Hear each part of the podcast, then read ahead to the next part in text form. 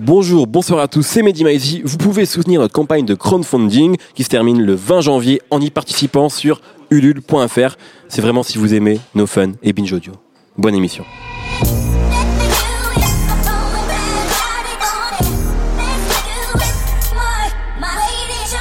Bonjour, bonsoir à tous et bonne année. C'est Mehdi Maizier, je suis très heureux de vous retrouver pour un nouvel épisode de No Fun. Je sais pas vous, mais de mon côté, j'ai envie de croire à 2017. Donald Trump est officiellement, en tout cas très bientôt, président des États-Unis, ce qui signifie qu'on aura droit au moins à un grand album de Kendrick Lamar cette année. Drake flirte avec Jennifer Lopez, une femme beaucoup trop forte et trop sexy pour lui, qui va inévitablement lui briser le cœur et lui permettre d'abandonner les albums triomphaux et de ressortir un disque de pleurnichard qui se plaint d'avoir trop de millions et de ne pas savoir quoi en faire. Le Drake qu'on aime, quoi.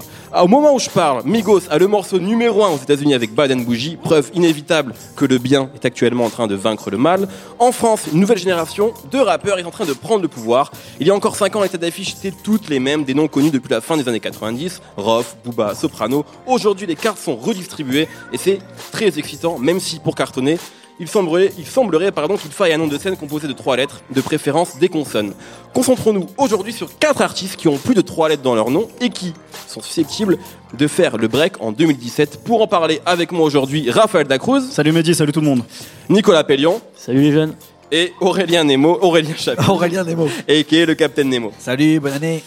Les rookies de 2017, c'est parti. J'en mes frères bouger la tête. Je vais faire le tour de la terre. Pas me retrouver dans la merde. T'entends mon coupé dans la caisse Tu doutes on a tout dans la tête. Et je déboule la sang dans ta résoie Une biche me dit viens boire un verre. Et tes courbes me semblent intéressantes. T'écoutes le son dans la maison. J'arrive dans la street en pleine descente. C'était un extrait d'un morceau de Dimé, Verlan de Mehdi donc, euh, morceau qui s'appelle Focus, J'avais pas compris. et un rappeur euh, qui nous vient de Suisse. Yes. C'est toi Nemo qui l'a choisi, qui avait envie d'en parler, qui pour toi il va être important cette année. Je dis pas qu'il est important, mais je pense qu'il ramène un truc nouveau. Ça commence mal déjà quand même. hein. Non, c'est vrai. Tu c'est vends vrai. déjà mal ta, ta Mais non, non, je, je pense qu'il peut être important parce qu'il a, il a ce qu'il faut pour durer en fait. Je m'explique. Euh, il vient d'une culture du skate à Genève en Suisse. C'est vrai. Et cette culture, qu'on a souvent un peu laissé crever ou euh, à des amis qu'on va appeler les fuckboys habillés en suprême et en palace qui n'ont jamais touché à une board de leur vie, euh, arrive à toucher à tout et à en faire une énergie brute. Ce qu'on peut vraiment prendre de Dimé, qui a 21 ans quand même, c'est son énergie, qui peut donc en faire quelque chose de super intéressant sur scène et sur disque. Euh, et je trouve qu'il a une, vraiment une grosse métamorphose euh, sur l'année 2016 avec euh, en intégrant le groupe Super Wack Ouais. et euh, avec son dernier OP donc qui s'appelle Shine qui est sorti je pense en courant En mai, sorti, qui est sorti parce qu'il est très malin. Ouais. euh, le 10 mai.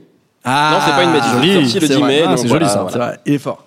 Et donc au au niveau de, de ses visuels, enfin tout ce qui est arrivé au- au niveau de l'année 2016, je trouve, peut mettre tous les compteurs au vert pour qu'en 2017, Dimé soit intéressant, que la Suisse soit intéressante, parce que pour le coup j'ai un peu creusé et Ouais, ouais. tous les, les gens qui sont autour, euh, justement, à mon avis, ont une façon de faire un peu différente. Euh, voilà, parce qu'au début, Dimé, c'était quand même un mec qu'on retrouvait dans l'entourage de 75 sessions, donc avec euh, tout, un peu le- l'entourage, on trouvait Caballero. On, va, on va reparler un peu après. la- juste- c'est Ouais, justement, c'est pour ça.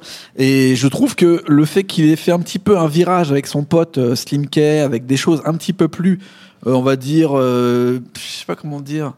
euh, ah, c'est un c'est un peu compliqué à expliquer son style en fait. Parce que En ça fait, c'est un mélange de plein de sens. styles, en fait. Ouais, que. Quand on écoute Jimmy, il y a un truc très rap, même kicker un peu à l'ancienne. D'ailleurs, Ouais. d'ailleurs, quand on voit sur sa page Facebook, je crois qu'il se, dé- il se déclare comme une sorte de mélange entre Danny Dan Oui. et Jimi Hendrix, en fait. Parce qu'à chaque fois, il dit ça. Il dit Ouais. genre, euh, mon coup de cœur, c'est genre, je faisais du skate avec mes Exactement. potes, on était à un concert de Sage Poète de la rue, et là, je me suis dit, j'ai envie de faire du rap. Danny Dan, il m'a retourné. Ce qui est parfait. Oui, et comme toute cette génération-là, en fait. Ouais, Quand tu fait. parles euh, avec les, les Bah, 1995, l'entourage et tout, ils vont te dire, Sage Poète de la rue, c'est ce qui m'a donné Mais envie effectivement, c'est vrai que ce que tu dis, c'est que c'est une sorte de gros pot pourri qui commence à être de plus en plus maîtrisé à mon avis, parce Ouais. qu'il y a ça, il y a ce truc kicker 90, il y a un truc très actuel dans une phase aérienne un petit peu, et il y a aussi un truc un peu raga, euh, Ouais. tu vois, qu'il a Eh sur bah, pas mal de C'est ce que j'explique quand j'explique, tu vois, la, la culture euh, skate, qui est assez forte et qui, à mon avis, euh, lui super permet éclectique en fait. Ouais, il lui permet de sauter de euh, voilà, il écoute beaucoup de reggae, il parle d'énergie punk, tu vois, il y a une grosse culture punk hardcore dans, le- dans, le- dans le skate et en fait, il va toujours faire référence au skate, euh, au skatepark de, de, de Genève, tu vois, et son, son environnement fait que il va pas être influencé de la même façon que euh, à mon avis des rappeurs de Paris. Ouais, bien sûr.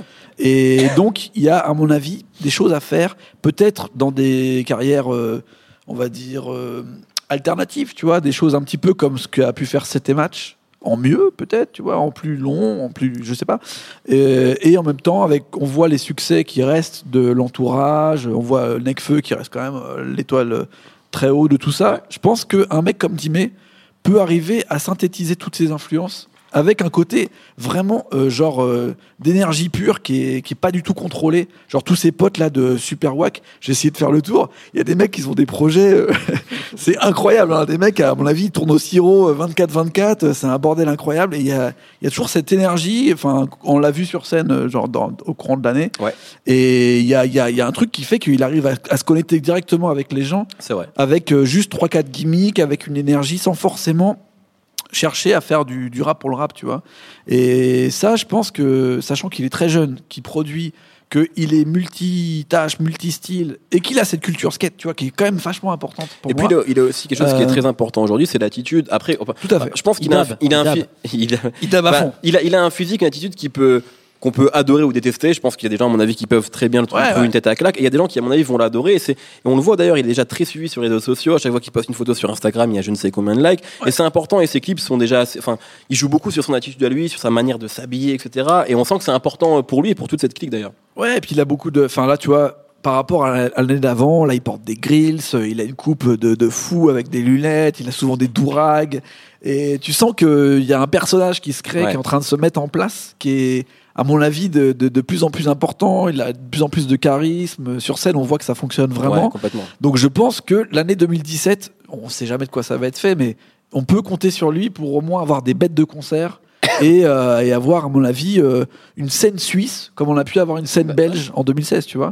Bah, Et ça, c'est c'est pour ça que je pense qu'on peut, on peut. Il y a un, il y a Makala aussi en Suisse dont on peut parler, Voilà. enfin, qui, qui peut aussi être. Tu m'as grillé mon coup, tu Ah, m'as pardon. grillé mon, mon coup de cœur de Ah, fin de truc, mais c'est pas grave, Pardon, on pardon, pardon. On va parler de quelqu'un d'autre, c'est pas grave. Pardon. Mais oui, oui, il y en a d'autres. Je crois que Nico voulait dire quelque chose. Ah, pas du tout, non. Ah, alors c'est une connerie, j'ai Tu oublié. Ah, d'accord, bon, c'était sûrement une connerie. Raphaël, peut-être. Rien à rajouter. Rien à rajouter. Rien à rajouter Bon. là-dessus. Bah, Dimé est trop chaud.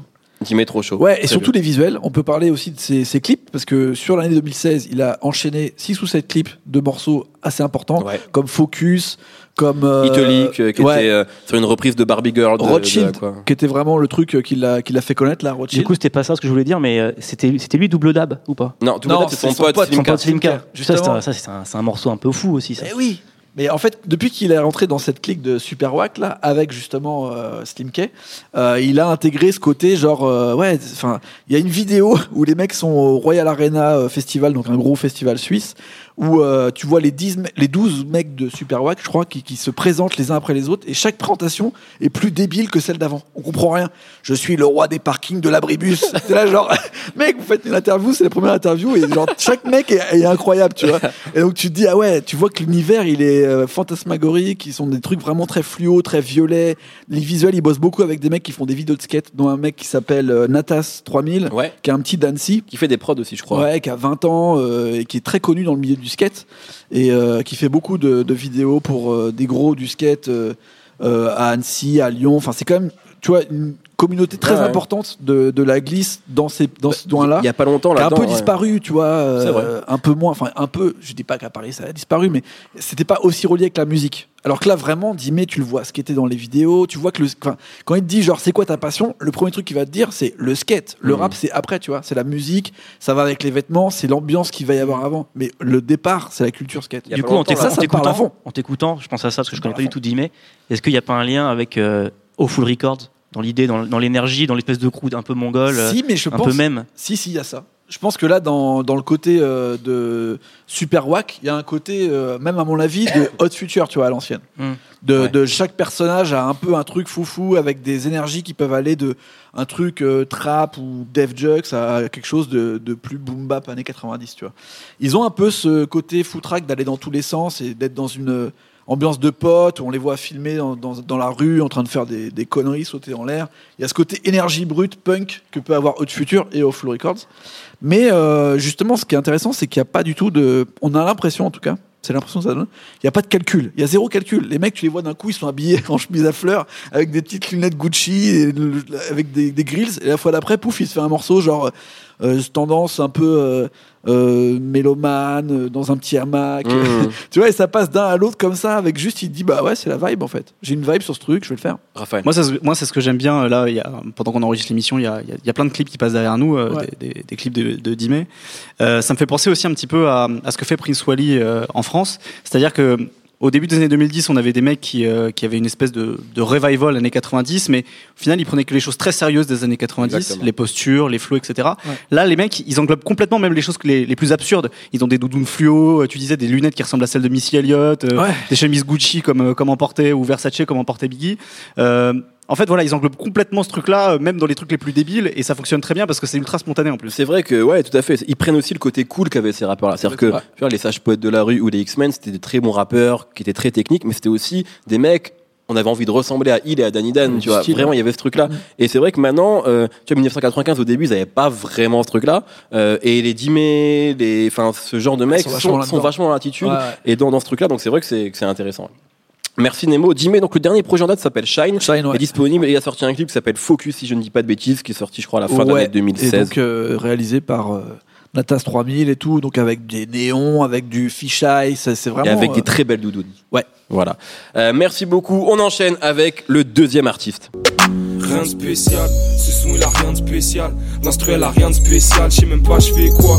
Demain ça fait rien de spécial. Et ça sert à rien de faire style, gros y a rien de spécial. Tu pensais que le chemin était tout tracé, mais tu te rappelles que t'as rien de spécial. Poto passe nous voir, poto passe nous voir. Rien de spécial, ce son il a rien de spécial. L'instru elle a rien de spécial, je même pas je quoi. Demain ça fait rien de spécial. Et ça sert à rien de faire style, gros y a rien de spécial. Népal, donc rien de spécial puisque c'était le refrain, extrait de 444 nuits, si je ne dis pas de bêtises, Exactement. sorti cette, En enfin cette année, en, juillet 2000 en 2016. juillet 2016 à l'été, chez donc la 75e session. Dont on parlait il y a quelques minutes. Exactement. Raphaël, c'est toi qui voulais parler de Népal. Exactement, donc voilà, il fait partie de la 75e session qui réunit euh, à la fois des rappeurs comme euh, Sopico, euh, Sanka, euh, qui est le backer de Giorgio notamment, euh, qui réunit aussi des, des producteurs comme Diaby qui a beaucoup produit sur le dernier Necfeu, euh, et aussi des réalisateurs de clips euh, qui euh, ils sont fait connaître notamment avec le clip de Dantar et Soi euh, en 2011 si je dis pas de bêtises ou même Exactement. 2012 je sais plus 2011. exactement, de fin 2011 début, de, début 2011. Début 2011. Euh, donc voilà, c'est un, voilà un espèce de collectif créatif. Népal, c'est un rappeur masqué. Alors il y en a beaucoup ces derniers, ces derniers temps, on en voit beaucoup arriver. Ouais. Lui, voilà, c'est c'est un rappeur dont on voit jamais le visage, contrairement à, à son pote Dooms. Euh, avec qui forme Two Fingers. Donc Dooms, euh, vous connaissez probablement son visage et ses dreads, puisque c'est le, le backer de, euh, de Necfeu. Euh, Et le mec de Adèle Exarchopoulos. Importe. Oh là là là là, C'est- c'était la minute gala. J'ai pas envie de résumer Doom ça ça, mais c'est quand même une info assez importante. Ah, ça c'est important, ouais. Ça pèse quand même. Bah, quand Alors je sais pas avec qui sort Népal, mais en tout cas c'est un très bon rappeur. Euh, moi j'ai beaucoup aimé donc son euh, son EP 444 44 nuits pardon. C'est un double EP en fait puisque c'est décliné en version bleue et rouge. Est-ce que vous savez à quoi ça fait, ça fait référence Pokémon. À Pokémon, exactement. Ah ouais, Je Ouais. c'était Matrix. C'est moi le meilleur dresseur. Allez, allez, toi tu pensais aux pilules toi. Ouais. Et non, non, non, c'est Pokémon. Euh, alors, ce que j'ai beaucoup aimé sur, sur cette EP, euh, sur ce double EP, c'est que y a- on y retrouve tout ce qui fait un peu les tendances du rap parisien de ces dernières années. Euh, c'est des ambiances nocturnes, un peu éclairées au néon, euh, euh, un mélange entre, entre boom bap, mais pas passéiste, et une trappe un peu aérienne, euh, façon un peu Toronto. Euh, Il y a des récits de tranches de vie, des pensées à voix haute. On, on a l'impression que parfois ils, ils sont un peu plusieurs dans sa tête euh, chez, chez Népal. C'est assez marrant, même lui, il- parfois il le dit dans des morceaux. Euh, et il y a beaucoup de références à la culture manga. Bon, ça c'est un truc qui est partagé par beaucoup de rappeurs Ouais. jeunes aujourd'hui. Leur mais- génération, quoi. mais lui, en tout cas, il, il, il fait beaucoup de références comme ça. Et euh, il y, a, y a un morceau, euh, tout à l'heure on parlait justement des sages pots, et c'est marrant parce qu'il y y a le morceau Oxmos qui est le, le premier morceau euh, rappé en quelque sorte du, du truc, de, de l'EP, et euh, il y y, a des scratchs au début, ce qui est, ce qui est pas forcément euh, très fréquent aujourd'hui dans le rap. Il y a- Ouais. il y, a plein de, de phases scratchées, scratchées de vieux morceaux de rap français, la première qu'on entend justement c'est une phase de Danny Dan. Mais Donc c'est amusant, tu un vois. jour, il faudra peut-être faire soit un mix ou je sais pas une émission qui recense le nombre de morceaux de rap français où Danny Dan est samplé. C'est un Ouais, peu ouais. comme Nas aux États-Unis dans les morceaux de Primo. Ouais. où Primo sample tout le temps Nas et en Exactement. France on a tout enfin Danny Dan est vraiment euh, ouais, c'est assez dingue quoi. Surtout de ces rappeurs là. Ouais. Et donc, euh, autre chose que j'ai oublié de préciser, c'est que c'est également un producteur. et il produit quasiment l'intégralité de son, euh, son projet. Euh, il a un vrai talent de producteur à tel point qu'il a, il a même une prod sur le dernier, euh, le dernier album de Nekfeu également, euh, qui est le morceau Eskimo sur lequel on l'entend. Et d'ailleurs, moi, pour être tout à fait honnête, euh, j'avais entendu parler de Népal et euh, qu'il avait sorti un EP. J'avais juste entendu rien de spécial euh, dont, dont tu as diffusé un extrait. Mais c'est quand j'ai entendu son couplet sur Eskimo, où il mélange du japonais, de l'arabe, du français. Enfin, il fait un truc assez incroyable sur un beat qui, euh, qui sample un morceau de, de grime de- du début des années 2000. Je me dis, putain, en fait, il est très fort. Va falloir vraiment en fait, que j'écoute. Et euh, en quelque part, je pense que je dois pas être le seul. Je pense qu'il y a beaucoup de gens qui ont dû le découvrir sur ce, sur ce couplet Bah, ouais. et qui ont dû s'intéresser à, à Je ce pense qu'il a que fait. c'est un peu son acte de naissance euh, Ouais, c'est sûr. Grand public, public, bien entre sûr. guillemets dans le rap français. avec le, avec le succès que vient d'avoir euh, Ouais. l'album Cyborg, euh, je pense qu'il y a beaucoup de gens qui l'ont découvert. C'est pour ça que tu vois, on sent que Nekfeu quand même c'est on peut lui dire ce qu'on veut, mais il aime les rappeurs. Il Bien aime sûr. le rap. Et d'ailleurs, en interview, il l'a dit cette année que son rappeur, ou alors peut-être sur Facebook, je sais plus, son rappeur préféré ou son rappeur qui l'influence le plus ces derniers temps, c'est Népal justement. Bon, voilà. ouais. Donc euh, définitivement. euh, ça aussi, ce qui en fait, à mon avis, en 2017, un rappeur à suivre. Parce que quand euh, un Ouais. des rappeurs numéro un en fait euh, un des rappeurs euh, qui l'inspire le plus, ça veut dire quelque chose. Ouais, t'es co-signé par Nekfeu, c'est c'est important en tout C'est cas. Et en tout cas, il va falloir qu'il embraye. Ouais. Euh, D'ailleurs, il a fait un post il y a pas longtemps, euh, je crois hier ou avant-hier, pour dire que rien de spécial justement Mhm. avait enfin euh, atteint le million de vues Ouais. et qu'il avait vraiment envie de passer à la vitesse supérieure en 2017. quoi. Exactement. Alors justement, il doit sortir avec le duo qui forme, donc avec Dooms, Two Fingers. Ils doivent sortir La Folie des Glandeurs 2. Ils avaient déjà sorti une tape en 2012 ou en 2013, je sais plus exactement. Euh, C'était mixtape avec beaucoup de phases B, etc. Donc peut-être que là, ils vont sortir un truc un peu plus complet. Ils ont sorti le morceau One Punch Man. Ouais, il y a pas longtemps. Il y a ouais. pas longtemps, là, le 30, dé- 30 décembre dernier, euh, référence au manga du même nom évidemment. Il y a même d'ailleurs un clin d'œil de Dorelsan. Évidemment, je sais pas de quoi tu me parles moi. fin. One Punch Man, tu connais pas J'y connais rien. Bon. Ah, ça, c'est. Tu sais, à part pense- le rap, je suis débile. Hein. ouais, c'est vrai. Pour les mangas, tu sais, c'est pas intelligent. Oui, c'est vrai. Pareil. Alors One Punch Man, pour ceux qui savent pas, c'est un des succès, un des mangas qui a le plus de succès euh, là ces dernières années. Et en France, euh, c'est euh, Orelsan qui a fait la, la VF. Et à la fin du clip, en fait, il y a Orelsan qui fait un clin d'œil justement euh, aux, euh, aux deux rappeurs en fait de, de Two Fingers. Donc c'est plutôt c'est plutôt intéressant justement d'avoir un autre cosign encore. Ouais.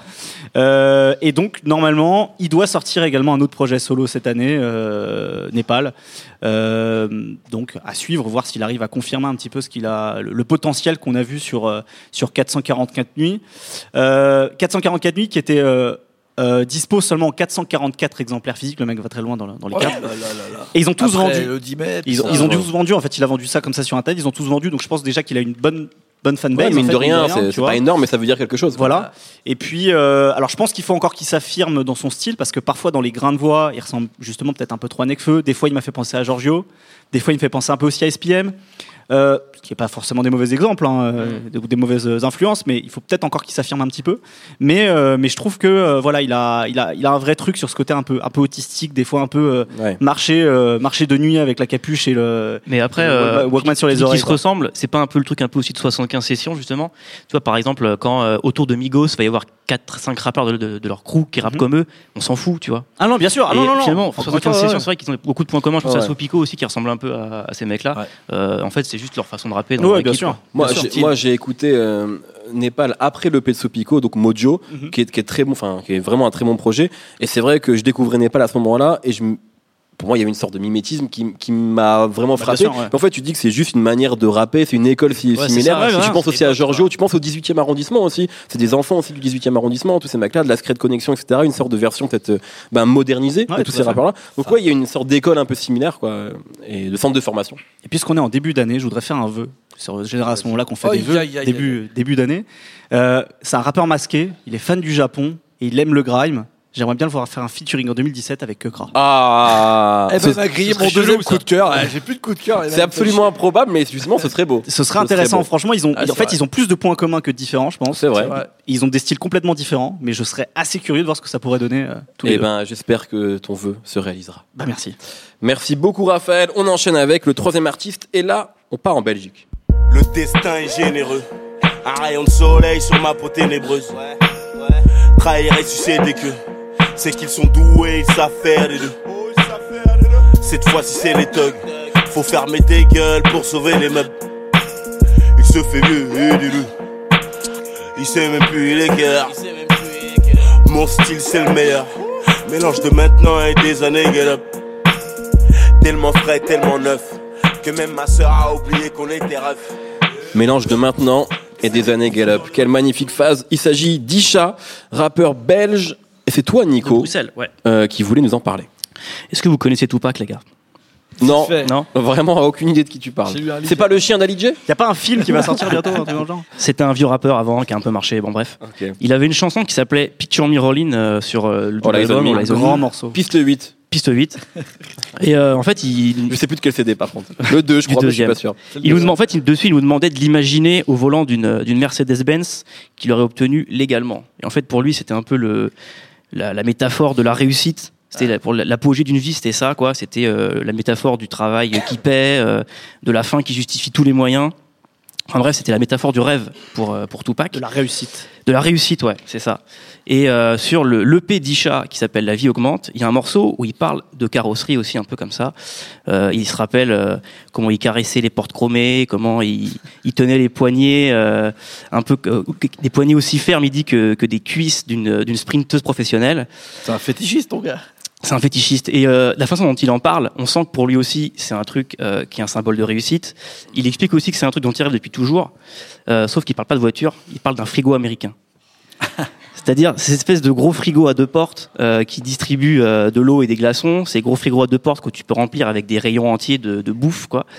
Et euh, en divaguant autour de ce frigo américain, en fait, il nous parle de ses rêves, mais il nous parle aussi euh, de Ça, c'est un morceau qui est déjà sorti ou pas? Non, Voilà, c'est ça qu'il faut peut-être ouais, ouais, c'est sur le EP qui va sortir Peut-être juste ouais. préciser, Ouais, qu'on a eu, on a eu la chance, euh, on a via son management d'avoir accès à quelques morceaux de son EP, et c'est ça dont c'est ces Ce- morceaux dont ce, tu ce morceau n'est pas encore écoutable, mais il sera sur le EP Voilà. qui sortira cette année donc.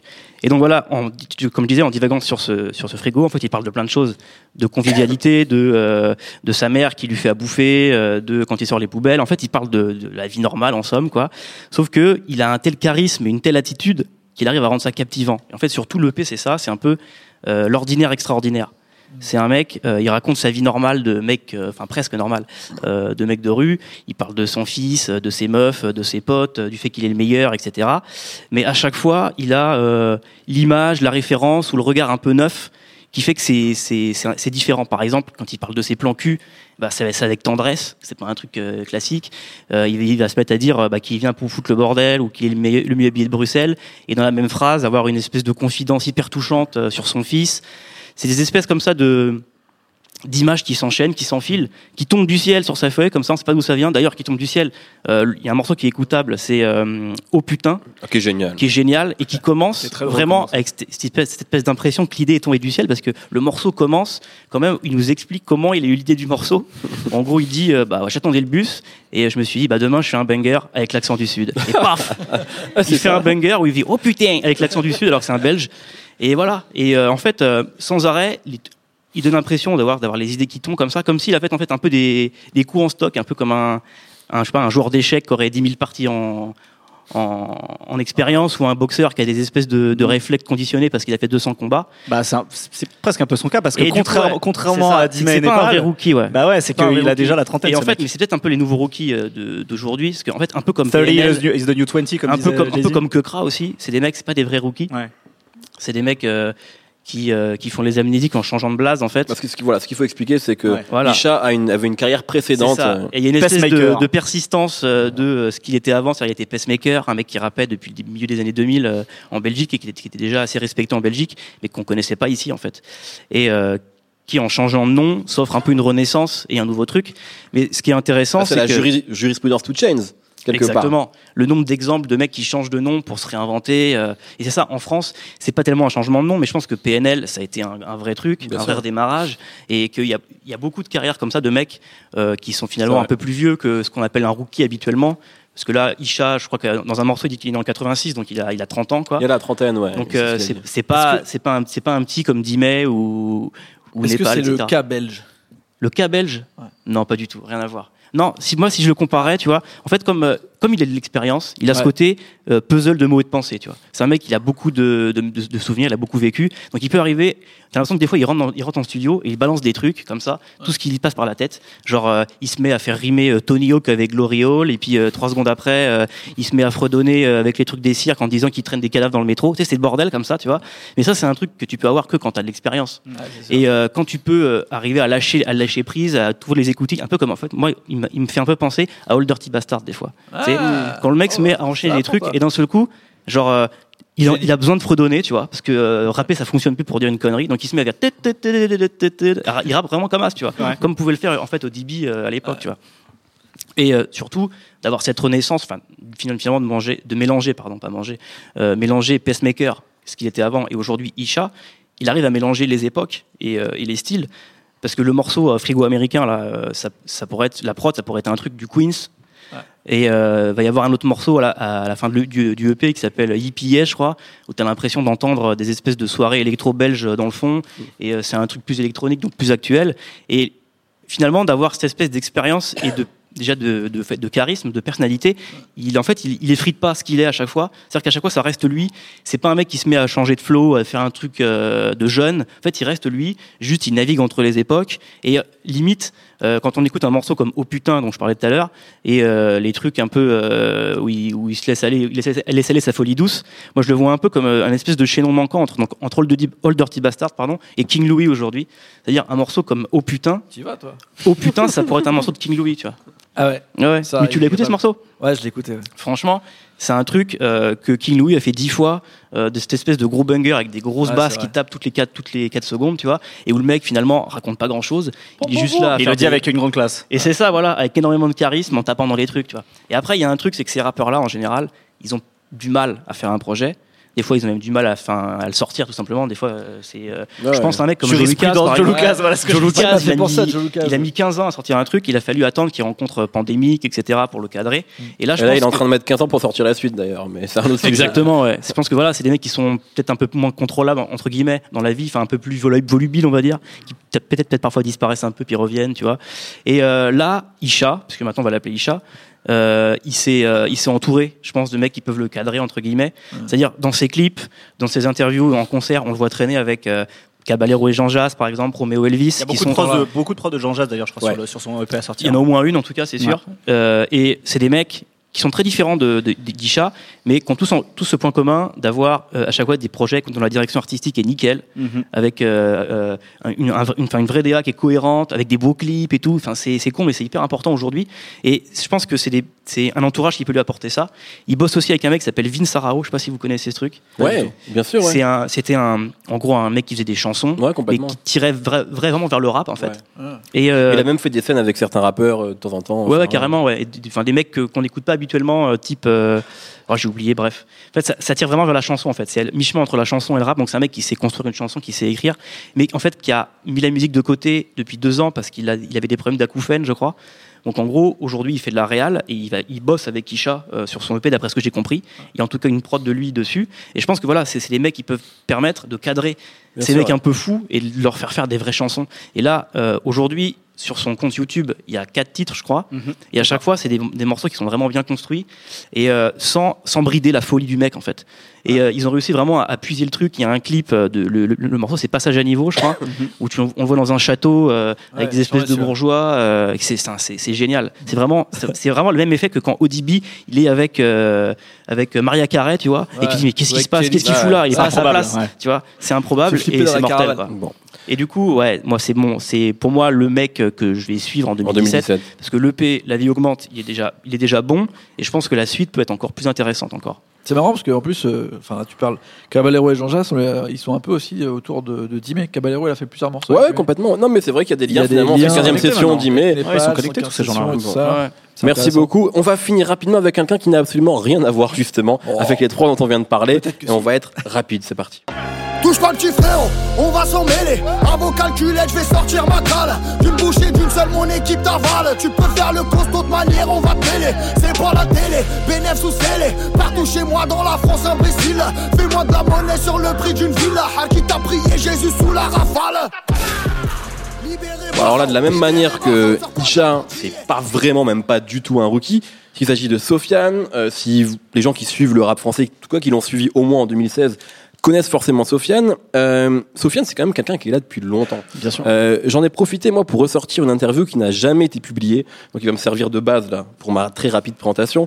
Euh, parce que j'avais interviewé Sofiane en 2013, l'interview avait pas été, avait, pas sorti pour diverses raisons. Euh, et on était revenu un petit peu sur son parcours et je vais rapidement le, le, bah, le retracer avec vous. Mais c'est quand même quelqu'un qui a sorti un premier projet en 2007. Mhm. Qui s'appelle Première Claque, euh, qui était à l'époque signé sur le label Charismatique, donc label qu'avait signé Kenza Farah, etc., donc qui marchait vraiment bien à l'époque, qu'il avait signé lui. Ça avait euh, tourné euh, assez court après son, enfin, il avait sorti un premier maxi Première Claque, après il avait sorti un premier projet qui s'appelait La vie de cauchemar, référence à La vie de l'Ève, mais version, la version du, du 93. Euh, ça avait pas spécialement marché, mais en tout cas, il y avait déjà une sorte de premier succès d'estime. Et puis après, Sofiane a flirté avec différents labels ou différentes personnalités. Il était très proche de Rof à un moment. Beaucoup de gens pensaient qu'il allait, que ça allait être genre le, la signature de Rof, comme Carrie, ça peut être la signature de Booba à un moment. Il était proche de Lafouine euh, à un moment. Et d'ailleurs, c'est intéressant de voir que Sofiane euh, euh, nous dit, me disait à ce moment-là qu'à la base, lui, il voulait pas être rappeur, il voulait être auteur. Il s'est mis à rapper très très tard. Et d'ailleurs, il avait écrit un morceau pour la Fouine qui s'appelle, le morceau s'appelle Elle était belle. C'est devenu un, un des morceaux importants de Sofiane. Et à la base, il l'avait vraiment écrit pour la Fouine en se disant si c'est Laouni, la Fouine qui le chante, ça va être un, énorme tube. Et euh, à mon avis, il avait raison. Donc il y a toujours eu cette vision un petit peu business qui, à mon avis, est intéressante pour euh, ce qui se passe en ce moment pour lui. Il était proche du label 609, donc label euh, donc avait en- entre autres révélé Cynic à l'époque. Il était proche de Neochrome à un moment. Donc tout ça pour dire que pendant un très un laps de temps très très court, Sofiane c'était un petit peu au début des années 2010 euh, le nouveau rappeur street que tout le monde voulait signer, tout le monde sentait un potentiel, et ça l'a pas vraiment fait pour diverses raisons. Très rapidement, il a monté euh, sa structure qui s'appelle I Need Money en référence à quoi Est-ce que vous savez en quoi À, à Hawaii Exactement, au personnage I Need Money dans euh, qui a un Hawaii. grill avec marqué une Exactement, personnage assez mythique, il Ouais. faut bien le dire. Qui parle jamais mais qui a une grosse doudoune. Exactement. Et dans cette structure-là, qui était finalement assez euh, euh, toute nouvelle et assez confidentielle, il y avait déjà une vision euh, chez Sofiane et ses associés, sûrement, c'est qu'il y avait euh, un studio d'enregistrement pour que les gens viennent enregistrer, une boîte d'édition, un délire de merchandising et de la production de disques. Donc très rapidement, Sofiane euh, a, essayé de se diversifier. Et à mon avis, parce qu'il y, a il y a une rencontre pour lui qui a été très importante, c'est Salif. Euh, euh, Sofiane était, est un grand fan de Salif sur un des Blacklists. Donc les Blacklists, c'est des projets qu'il a sortis un peu après. Il reprenait Ghetto Youth euh, de, de Salif, donc un, un des morceau gros bangers de. un des, des- un- une des plus grandes chansons de l'histoire de, de l'humanité. Et donc, il, a- il avait repris ce morceau-là. Et, et quand, on parlait, quand on parle de Salif avec lui, effectivement, on se rend compte à quel point Salif est important, et notamment la gamberge de Salif. Salif, c'est quelqu'un qui, aujourd'hui, beaucoup de gens se disent pourquoi Salif a quitté le rap, etc. À mon avis, il était frustré parce que ça marchait pas pour lui. Et en fait, euh, ce qu'en tout cas pense Sofiane, c'est que Salif, on a juste eu marre à un moment, il a juste eu envie de se concentrer pour sa- à sa famille, à sa femme, à ses enfants, etc. Et qu'il y avait peut-être un peu plus d'argent à prendre ailleurs. Et Sofiane, en 2013, me disait ça, me disait, bon, moi, je suis pas, j'ai pas de frustration vis-à-vis du rap. Si ça marche pas pour moi, c'est pas grave. Je ferai autre chose. J'ai déjà la trentaine. Donc, on est aussi en face de quelqu'un qui, là, aujourd'hui, doit avoir peut-être 33, 34 ans. Et qui avait déjà l'impression d'avoir déjà fait un bon boucan dans le rap et était finalement assez à l'aise avec l'idée de que ça se finisse euh, là-dessus.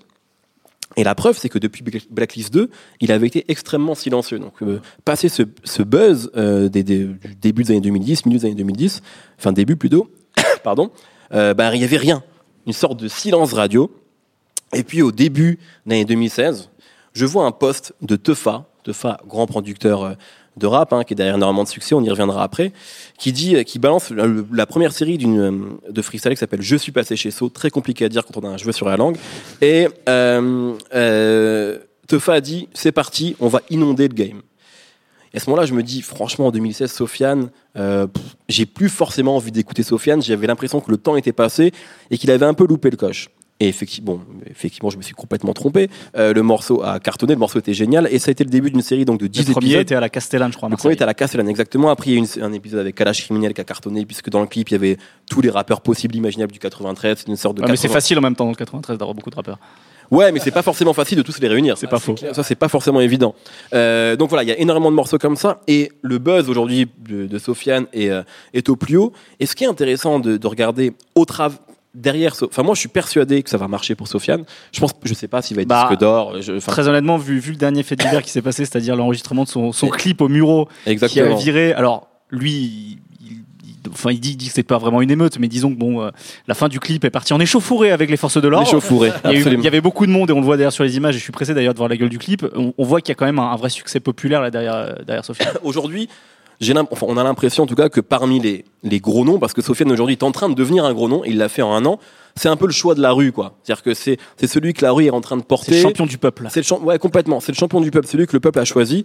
Euh, et, euh, et pourquoi ça va marcher? Déjà parce qu'il rappe très bien, mais parce qu'il y a quand même derrière quelqu'un qui ne connaît pas l'échec. C'est-à-dire, depuis deux balles de neck, zéro défaite, on pourrait dire ça, c'est Teufa. C'est-à-dire que Ouais. Teufa, regardons un petit peu ce que fait Teufa aujourd'hui. Donc, évidemment, donc Teufa, c'est un grand producteur qui était derrière les deux balles de neck. donc, Kilomètre prod. euh, kilomètre prod, qui a produit pour James, qui a produit pour énormément de gens. Teufa, dans les dernières années, c'est euh, la résurrection commerciale de Lino, Mhm. euh, ce qui est vraiment pas évident, parce qu'honnêtement, maintenant, ça paraît euh, normal de voir Lino faire des tournées dans la France entière, mais il y a deux ans, honnêtement, Lino, il n'avait pas sorti d'album depuis Paradis Assassiné en 2006, si je dis pas de 2005. bêtises, 2005, Ouais. voilà. Euh, donc c'est prodigieux, en fait, vraiment. Ah. Kerry James sort un album cette année, on se demande vraiment si ça peut marcher de euh, Kerry James, ben, il fait 13 000 en première semaine, il va faire son disque d'or, il n'y a pas de problème.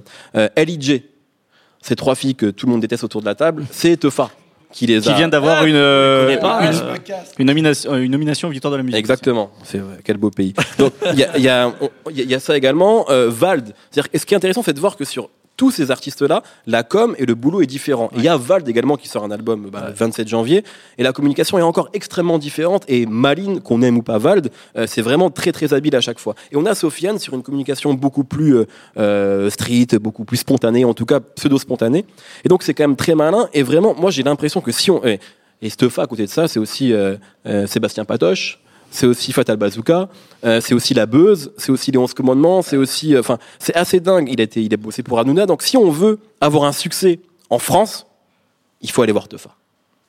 Alors, à ça, je poserai un truc. Ouais. J'aime beaucoup Sofiane, j'aime beaucoup l'énergie qu'il a. Rapidement, tu parlais de Lino tout à l'heure. Son couplet sur le morceau Narco de Lino, il m'a mis une claque monumentale. Ouais. Là, c'est là où je me suis dit, putain, le mec est très fort en fait. Il, apporte une énergie au morceau qui est assez folle. J'ai beaucoup aimé aussi la, série Je suis passé chez So. Euh, mais à, cette, histoire de, il faut, il voir, il faut aller voir Tefa aujourd'hui pour avoir du succès. Malgré tout, l'amour que j'ai pour le, style de, de Sofiane, je me dis qu'en 2016, maintenant en 2017, à l'époque où, euh, où ce sont les, les les PNL qui cartonnent avec un espèce de style euh, parfois plus pop, parfois plus chanson populaire, Ouais, ouais. même euh, pour, euh, pour euh, chanson populaire au, au sens euh, autotamponneuse hein, pour Joule, hein, Bien qu'on s'en- sûr, qu'on ouais. s'entende bien. Euh, je sais pas si Sofiane, il peut cartonner autant que ces mecs-là. Je- alors, cartonner autant que Jules, ça n'est pas possible. Ouais. Personne ne cartonne essayé, autant que hein. Jules. Il, faut, il y en a qui ont essayé, ils ont eu des problèmes. Marché, hein. Mais quand, je- quand je parle de marché, c'est-à-dire qu'on parle quand même de Sofiane, d'un artiste qui aujourd'hui, bon, il a sorti des projets avant, mais qui n'ont pas vraiment eu, eu d'impact. Déjà, si aujourd'hui, si demain Sofiane, il vend 13, 14, 15 000 en première semaine, c'est une super victoire, Bien une sûr, super marche en avant. Et moi, je suis persuadé qu'il peut le faire. Je pense aujourd'hui qu'il peut aller, il peut, il peut aller chercher un Caris quelque part. Alors, Caris aujourd'hui, il a des morceaux énormes comme Chouin qui vont porter très loin dans les clubs. Est-ce que Sofiane peut faire ça? Je sais pas. Mais je pense que vraiment, aujourd'hui, Sofiane, il est dans cette cour-là.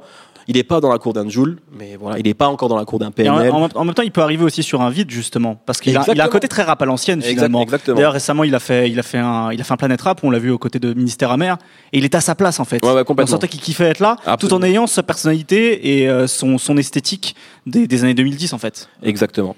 Euh, on va devoir s'arrêter là parce qu'on a beaucoup parlé. Ouais, ouais. Il y aura pas de coup de cœur, sauf si vous en avez un en un mot. Bah non, bah on les a grillés. Je, Ah ok. Bon, de toute façon, toi tu voulais dire Makala?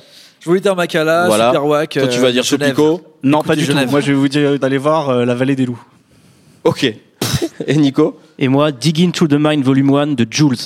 J-W-L-E-S. Très bien.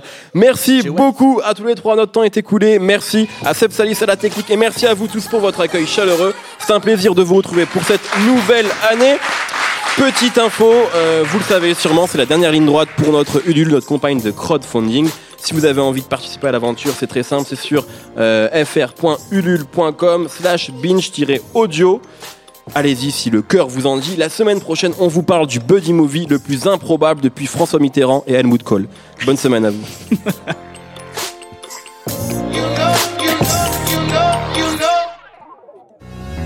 Salut, c'est Thomas Rozek, vous venez d'écouter nos fun. Je vous invite à enchaîner avec nos ciné où on cause cinéma, séries, grandeur et désespoir de ce qu'on peut voir sur petit et grand écran. On parle fort mais on a bon cœur, ça s'appelle Nos ciné, c'est un podcast du réseau Binge.